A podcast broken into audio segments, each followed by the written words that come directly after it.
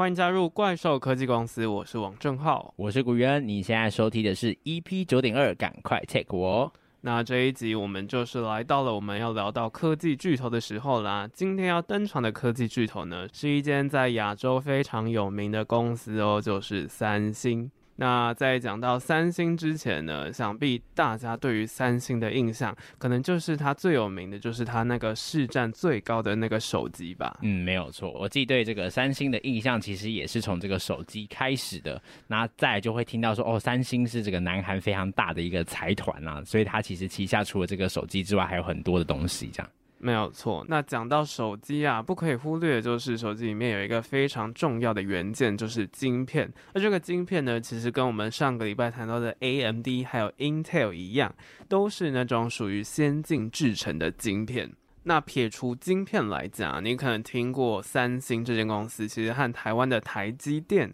好像是有非常大的那种竞争关系嘛？到底这种竞争关系是什么样的情形呢？以及到底为什么半导体产业对于台湾这么的重要？那这集我们就好好的来了解这一块吧。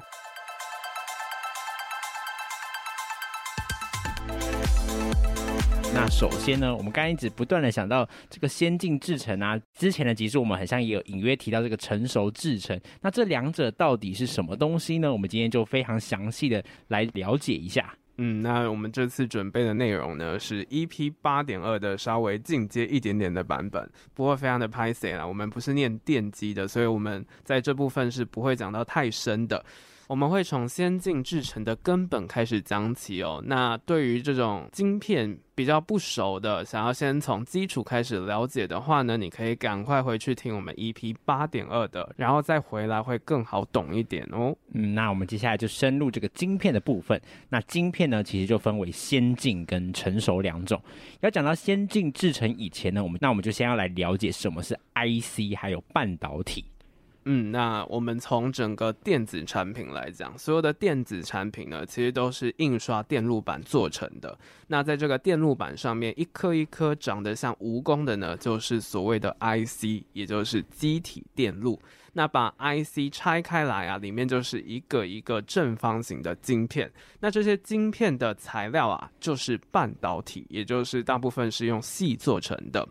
那为什么是使用矽作为导电的元件呢？主要是因为这个矽晶圆它的导电是比较中等的，它既可以导电也可以不导电，所以呢就是介在这两个之间，所以才叫半导体的。嗯，不过讲到这边大家就会有疑问啊，就是说，诶，这个矽这个元素啊，跟这个呃机体电路啊，跟这个半导体到底它的关系是什么呢？那我们之前其实有介绍过处理器到底是什么东西，而处理器如果是想要做零和一的运算的话，晶片上面就会用断电去代表零，导电代表一，然后让元件能够控制的话，就不可以使用导体或者是绝缘体，一定要使用这种可以导电又可以不导电的半导体。那机体电路呢，用的就是这些材料啦。嗯，那其实，在我们日常用的这些手机、电视、电脑，甚至是现在的车子，都会用到这些晶片。那我们从整个半导体的产业来看啦、其实这个半导体的产业，我们可以分为上中下游。上游呢是 IC 设计，也就是说帮晶片画设计图、画草图的这一种公司。那其实台湾的代表公司呢，就是联发科啦，目前也是这个晶片设计的龙头哦。嗯，那联发科它主要做的呢是通讯晶片这一块。那什么是通讯晶片呢？简单来说，就是像是 WiFi 啊、蓝牙这一些，其实都是一种通讯晶片。那我们这里再稍微再补个 TMI，联发科它的竞争对手是谁呢？嗯，联发科的竞争对手，其实大家应该也有隐约听过这个公司，其实就是高通啦。嗯，它一样也是做通讯晶片的公司。高通原本其实是蛮强的哦，但是自从中美贸易战之后，华为也就是中国的公司就被禁了，而华为是高通一个非常大的客户，因此高通没有办法卖晶片给华为，而华为空出来的市场呢，则是由 OPPO、VIVO 这些公司去补进的。那这些公司用的晶片则是联发科的哦，所以联发科这几年才会这么的强势。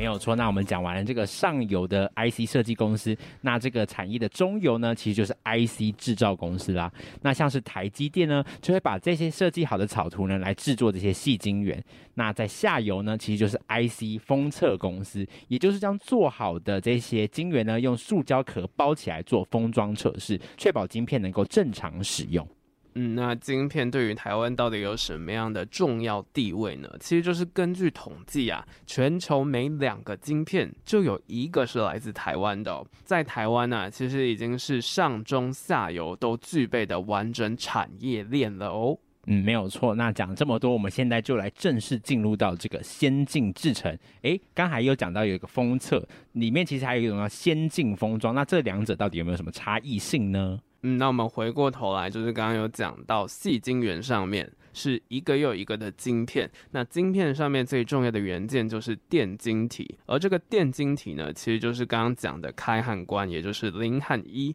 那整个元件做得越小啊，晶片其实就可以做得更小，那包装起来的积体电路就可以更小。那积体电路如果是越小的话，我们的手机就可以做得更小台，整个先进制程其实就是这样子的概念。我刚刚其实有一直在讲一个关键字，就是小。那发展越小越好，甚至是纳米级等级的呢，其实就是一种先进制程的概念，发展非常小的尺寸。没有错，没有错。那至于要怎么样把这个电晶体做到很小很小呢？基本上呢，就是要用各种不同的技术啦。那这就是目前各家晶圆代工厂努力的一个方向。那由于台积电在这个方面呢，其实算是领先全球，所以很多的订单呢，最后都还是必须要来到台积电的手上。那相反的，越先进的制程呢，它其实就越难做到一个高规格，因为这个高规格的晶片呢，它其实非常要求这个工作的温度，还有这个生产的一个良率，所以它的条件呢是非常严格的。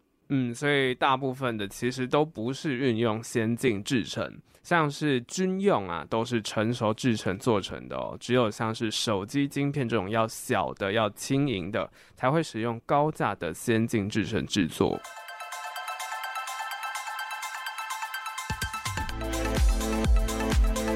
那机体电路做好之后呢，就是要用塑胶壳包起来做封装嘛。但是刚刚有讲到说，一般是用这个塑胶壳包这样的方式呢，对奈米级的这个体积来讲是太大了，所以现在这个微小的制程已经做到很极限，难以再缩小，所以就变成说呢，要利用微小的方法去做堆叠晶片，堆叠之后呢，体积就可以再缩小，那制程跟封装的两者就都缩小了。嗯，但是这种技术相比于先进制程又更不容易去做的。不过台积电刚好它做的就是先进封装，去堆叠更多的晶片，然后变成系统等级的规模去缩小 IC。那讲到这里啊，其实我们在新闻上很常会看到一件事情，就是说，哎，全世界的晶片都面临到很多缺货的问题，然后还有车用晶片相关的问题，到底为什么晶片会缺货呢？嗯，没错，那最主要呢，就是因为这个中美贸易大战啦。呃，这个中美贸易大战呢，其实是一种科技的一个大战。那呃，我们上个礼拜在讲到这个晶片法案哦，也就是说呢，在未来呢，中国其实是买不到这个来自美国的这个呃先进制程的这些晶片。原因就是因为呢，这个美国它现在是掌握技术嘛，那他怕中国呢在买了这些他们的先进制程，他们拿去研究之后，未来有可能超车美国，所以呢，他就紧急推出这个晶片法案。但是在晶片法案的这个过渡期间呢，这个时候中国他就会积极想要快速买入这些先进制成的晶片，来帮助他在未来研发上面有一个模板可以去研究这样子。那另外啊，除了这个中国大陆的问题以外，还有疫情，其实也有造成整个物流业相关的通路问题。那延迟送货呢，其实就会导致非常严重的状况。造成很多的厂商都会急着想要下单，主要是因为电路板它是非常讲究整个完整性的，只要是少一颗 IC 啊，整个生产线就必须要因此而停下来。所以呢，如果我们要做电路板的话，其实是一次就要把全部的 IC 印上去，是没有办法等的。嗯，没有错。那接下来其实还有一个蛮值得讲的呢，就是这个摩尔定律。那它其实我们在上一集的时候就特别有讲到这个摩尔定律，它其实不是一个非常严谨的定律啦，而且跟这个摩尔庄园哈一点没有关系啦。OK，讲的就是说呢，这个 IC 上可以容纳的这个电晶体的数目呢，其实约每隔两年就会增加一倍。那这样讲可能还是不是很了解。其实一句话来讲，就是半导体它一直在让晶片缩小，制程缩小，进而呢就会让这个晶芯片的成本下降，但是呢，这个统计观察呢，引领了过去五十年的半导产业。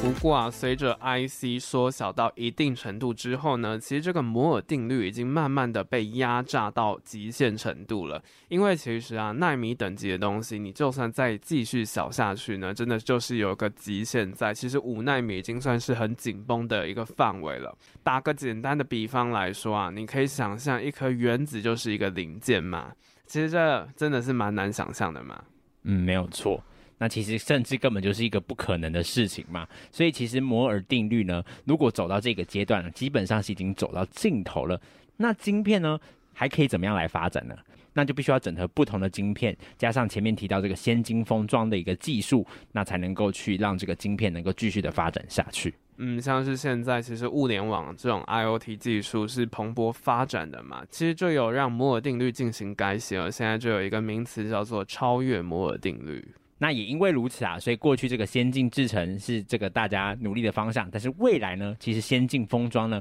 会越来越重要。那因为先进制程呢，其实真的要发展下去，这个成本是太高了，太贵了。不过呢，在先进封装的这个领域呢，Intel 跟台积电其实算是并驾齐驱哦。嗯，那其实讲到 Intel 和台积电呢、其实就应该会想到一件事情，就是英特尔和台积电他们到底是不是存在竞争关系的呢？但其实这个大战到底在战什么，你已经会了，就是我们在 EP 八点二的时候有谈过的议题。嗯，那接下来我们要讲到这些内容呢，会更深入关于这个晶片大战的一个部分呢，我们就继续来期待下去。那我们就先简单介绍这个先进制程的概念，之后我们就要马上进入到这个三星的一个历史喽。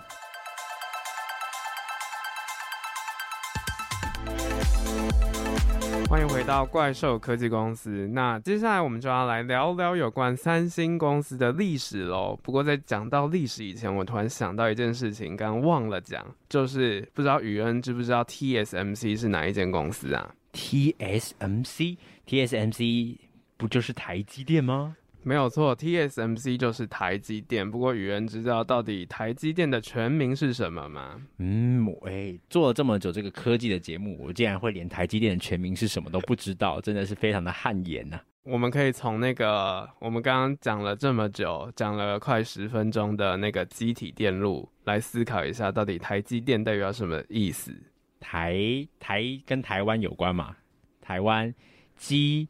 机机机机就机体电路，OK，所以就是台湾机体电路公司，没有错。好啦，那补充完这个冷知识之后，我们就回到我们的三星历史。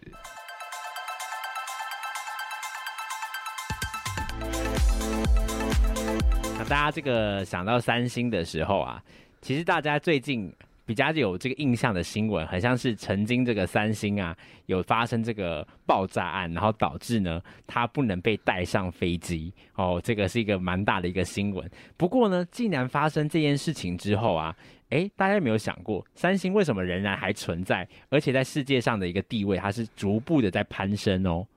嗯，甚至其实三星集团它的事业做得非常大，连台湾的一零一啊，有部分都是三星盖的。到底为什么它可以这么的强呢？嗯，那其实三星可以指的是三星集团，还有三星电子。那三星集团它其实就横跨非常多的领域哦，包括你可能比较熟悉的韩国的食品、影视产业龙头呢，CJ 集团，其实都是属于三星集团的哦。嗯，但是我们是科技节目，所以我们会更 focus 在全球最大的智慧型手机生产商，也就是韩国的金鸡母三星电子来特别介绍。嗯，那我们先回过头来快速讲解一下整个三星集团的历史啦。那三星的创始人呢，A K A 南韩工业之父李秉哲。在他开创这间公司的时候呢，其实南韩那个时候还是日本的一个殖民地哦。那他其实就跟前面介绍的很多人一样，有一个这个富爸爸啊，有一个富爸爸，所以他就从这个父亲那边借钱来创业。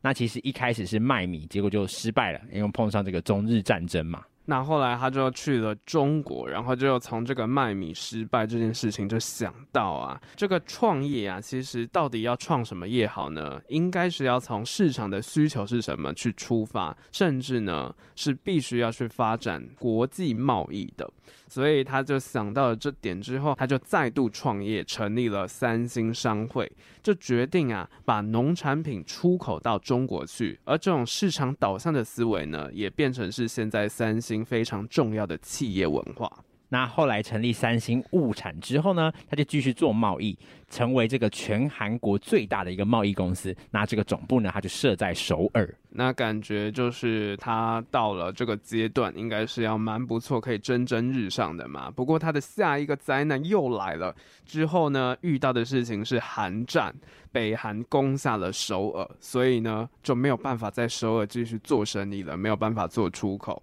那刚好啊，那个时候是有美元的，美元就有提供了原物料，所以李秉哲又想到了一件事情啊，既然有提供这个原物料，那何不做进口替代呢？所以他就决定再次成立了三星物产，改采进口替代的方式。那什么是进口替代呢？其实就是替代进口的意思啊。他就决定卖砂糖，也就是 CJ 的前身。不过，到底为什么 CJ 会跟砂糖扯上关系呀？嗯，为什么呢？对吧？CJ 是那个诶，CJ 不是影视产业吗？跟 CJ 到底有什么关系呀？这您就有所不知了。CJ 也有在卖食物哦，现在在 Costco 或者是非常多地方，只要是韩国进来台湾的食物，都有 CJ 这个名字。不过，到底 CJ 是跟这个砂糖有什么样的关系？其实是来自于韩文跟英文的综合使用。因为 CJ 它的前身就是切一切糖，也就是制糖公司，取那个 C 切跟 J J 取那两个字的前面变成的 CJ。哦，原来是这样子。那其实呢，一九六一年的时候呢，这个朴正熙在当这个总统的时候啊，就发现啊，这个南韩真的很穷诶。那为了让这个南韩国民呢能够摆脱这个赤贫的一个状态啊，他就发起这个反腐败的运动啊。那这个时候呢，李秉哲这个人呢，他就决定要和政府谈判，决定资助政府各种民生的建设，尤其是重工业。那就振兴了南韩经济，并且为三星和政府关系打下一个非常良好的基础，也为三星融资还有建立完整产业链打下很好的基础。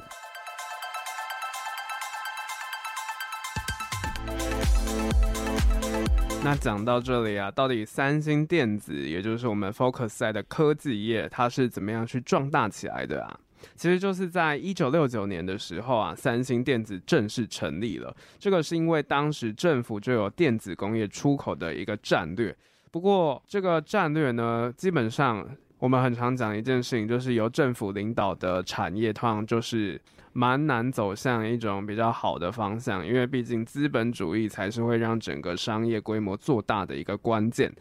所以啊，真正让三星走向国际的呢，其实是李秉哲他儿子李健熙他做的事情。因为我们都知道啊，一九七三年其实对于整个国际情势改变非常大啊，其实就是当时有第一次的石油危机，结果让整个经济变得非常的不好。所以他在隔年就做了一个改变三星命运的决定，就是李健熙他决定用个人的资产去收购了韩国半导体，但是啊。当时的南韩其实，在半导体这一块的技术是很不好的，刚开始做是非常赔钱的，所以就有蛮多的人去质疑说，诶，这个李健熙做这种事情，到底是不是一个好的策略呢？嗯，不过到了这个一九八一年啊，爆发这个第二次石油危机的时候啊。南韩政府这个时候才意识到，如果不发展半导体啊，就会永远受到这个石油价格的影响。总算呢，这个政府跟企业呢，才开始要合作来推动这个半导体的产业。嗯，不过台湾还是比较领先啦，它是比较早在一一九七四年就已经开始在做半导体产业了。那这个一九八零年代啊，其实那个时候 PC 是还没有崛起的，当时是一个国际贸易非常盛行的年代，所以呢，李健熙啊，他也看到了电子产品的潜力，因为在一九八三年的时候啊，Motorola 它其实有推出了全世界的第一台手机，所以啊。李健熙他就有看到这件事情，就觉得是说，嗯，这种电子产品真的是非常的有前瞻性，所以他就抢先攻入了电脑领域，进入到了 RAM，也就是记忆体的市场。那在当时啊，三星就成为了世界前三开始对六十四 kilobyte 的 DRAM，也就是 Dynamic Random Access Memory 动态随机存取记忆体进行研究的公司哦。你不要看那个六十四 kilobyte 这么的小，在那个年代啊，其实是当时容量最大的记忆体哦。嗯，其实这个我们就可以回想到这个 Intel 早期的时候，其实也在做这个 DRAM。到这个一九八零年代的时候，的确就是因为日韩的关系，才使它转向这个生产 CPU 的一个部分。那甚至啊，其实我们可以来想想看，当时有钱的国家，或者已经开发到一个阶段的一个国家，是这个美国跟日本嘛，他们的一个人均的所得是当时候的霸主。不过呢，在这个时间呢，台湾跟韩国呢，居然敢投入这种资金密集的产业，真的是一个蛮有前瞻性的一个想法。嗯，也是一个很大胆的赌注。像是当时的台湾，其实就认知到说做半导体这一块非常的花钱，所以他就只做 IC 制造这一块。不过韩国来讲呢，当时就非常的惨啦，因为当时韩国来讲是没有这方面的技术人才的，所以在当时啊，三星半导体呢就有付钱给当时美国的半导体龙头公司美光。还有日本的夏普，希望可以进行技术移转这一块，就是去学习他们的技术。但是想想看啊，这种龙头公司啊，美光、夏普，它怎么可能是会把技术去拱手让人的呢？对啊，这是怎么可能的事情啊？不过呢，多亏啦，和当时台积电情况很像的这个留美的这个学生啊，这个情况其实跟台积电的情况是蛮像的哦。他们就回来呢，将这些技术补齐，以至于他们可以在一九八三年呢，把这个六十四 kilobyte 的 DRAM 研发出来。那当时候呢，其实美日是正在打贸易战的。不过呢，就在他们把这个 DRAM 做出来的时候呢，美日在打贸易战，然后美国跟日本的那个时候就已经做出这个二五六 kilobyte 的 DRAM。隔年呢，虽然量产了，他们还是这个继续赔钱啦。这就呼应到我们上次讲到的 Intel，它是做 RAM 起家的，而且曾经一度是垄断 RAM 的市场的。不过日本啊，就是这个美日贸易战啊，就让 RAM 的成本杀得太低，所以 Intel 就转型开始做 CPU 了。那这个转型呢，很大程度的就给了三星去进军 RAM 市场的机会，而且后来在一九八五年的时候啊，就有一个协议叫做广场协议，美国就有逼日本，就是必须要把日元升值。因为那个时候的日元真的就是贬太多了嘛，太便宜了，所以在升值之后啊，日本的产品相对的就比较贵，那比较贵呢，竞争力也会下降，所以那个时候韩国的三星啊就见缝插针，加紧投入这一块的市场。在一九九零年的时候啊，美国和日本呢就有同时研发出十六 megabyte 的 Dream，那三星呢就在一九九二年的时候率先量产。终于啊，终于就成为了世界最大的存储制造商，在 DRAM 这一块就施展全球第一了。那这样子的一个成果呢，也坚定了这个三星发展电子技术的一个决心。那后来呢，三星就建立了晶圆代工厂，成为继这个 Intel、高通跟台积电之后的世界第四大晶片制造厂商。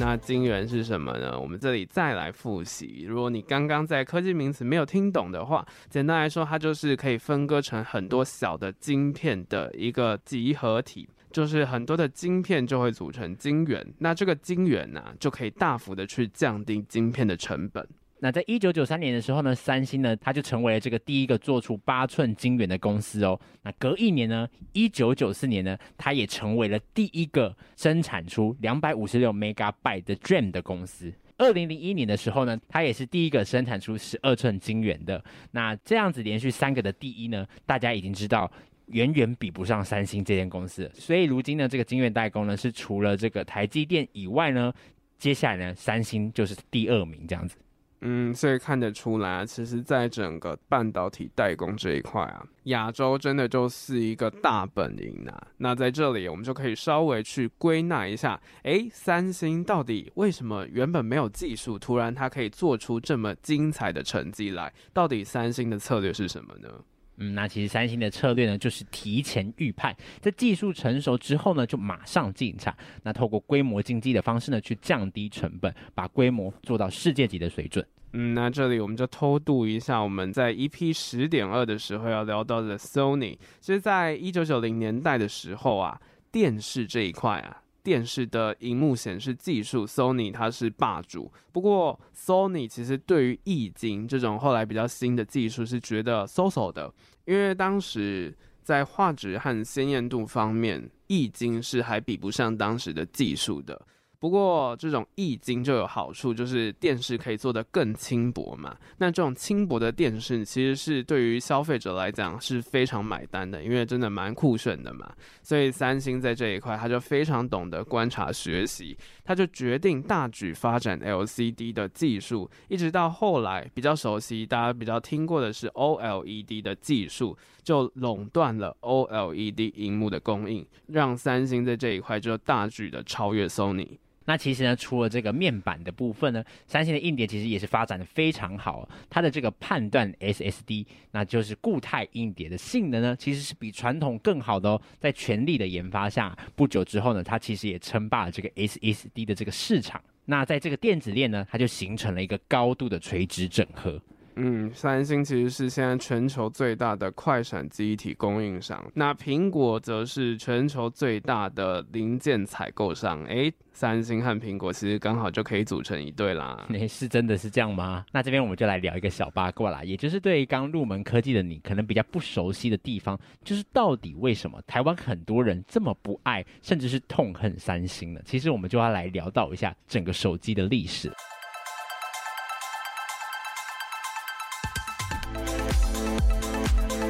一般而言呐、手机其实可以分成几个阶段哦，就是前面比较多是智障机，然后后面是智慧型手机。这种大分法以外，其实就有像是我们前面有讲到的 Motorola 主宰的年代，因为它是第一个发明的。然后再来的时期呢，则是 Nokia 的年代。还有在二零零七年苹果的 iPhone 啊，二零零八年 HTC，也就是台湾的宏达电推出全球第一款安卓的智慧型手机哦，真的是时代的眼泪。没有错，它现在已经不生产智慧型手机了。有啦，有吗？元宇宙的啊，哦，虽然它现在还有做，不过这个市占已经是啊，不知道到哪里去了。嗯，那我们刚刚讲到的 OLED，其实 HTC 它早期使用的手机就是用 OLED 的荧幕，当时啊，三星的良率还是蛮差的。不过他有一个鬼灵精怪的头脑，就是他都做出一些让我们现代的人回头看会觉得是非常莫名其妙的一些发明，像是他做出全球第一个手表手机、全球第一个天线电视手机等等，就是要一直抢第一就是了。甚至他其实还考虑用微软的系统去做手机哦。哇塞，微软的这个系统怎么放在手机里面就有点难想象啦。那不过呢，就是因为这样子的一个呃，就是错误的尝试啊。其实它在前期的时候，它是落后这个苹果还有 HTC 的。那后来其实 HTC 呢就有和三星合作，那 HTC 呢就提供荧幕技术呢让三星来代工。不过三星却不出货，拿去供应三星自家生产的一个手机。所以就是经过这个一番的努力之后呢。诶，他们在二零一一年呢就推出了这个 Galaxy S2，让三星终于成为一个全球市占第一的智慧型手机公司。嗯，真的是蛮玩蛮多招数的，居然就这样子偷 HTC 的技术，甚至他还抢先了 iPhone，就是有主打说他推出的像是大萤幕、防尘防水、无线充电或者是折叠这些功能嘛，其实就是一个蛮会学的公司啦。呃，但是他就是学，但是也是要学到这个非常的专精啊，不能只是学学个三分钟热度而已，也是佩服啦，也是佩服这个坚持力。嗯，那还有一件事情，三星之所以被蛮多人诟病的地方，啊就是回到二零零六年，三星其实当时开始做晶圆代工的时候，当时全球第一的专业晶片代工的强者，其实就是台积电啦，就是从一九八零年代就一直做到现在，都是非常强的一间公司。不过在二零一五年的时候，居然它的技术是被三星反超了，甚至在当时台积电推出十六纳米以前。三星更早推出了更先进的技术，十四纳米，到底是为什么呢？诶，原来就是因为啊，这个前台积电的这个 CTO，CTO 是什么呢？Chief Technology Officer 梁孟松去到了三星投资的成均馆大学教书。嗯，所以呢，他就这样子就把台积电的技术带到了韩国去，然后如今居然中国的好像听说也是这样子。历史又再度重演了，嗯，赶快去把这个人抓回来啊！那我们现在看到的三星集团呢，其实就是李健熙的儿子，又是后代喽，李在镕收购合并过的样子。那主要扛把子的公司当然就是三星电子啦，它的整个销售总额呢，其实是非常惊人的。不过还是有一些重点是蛮值得去担忧的。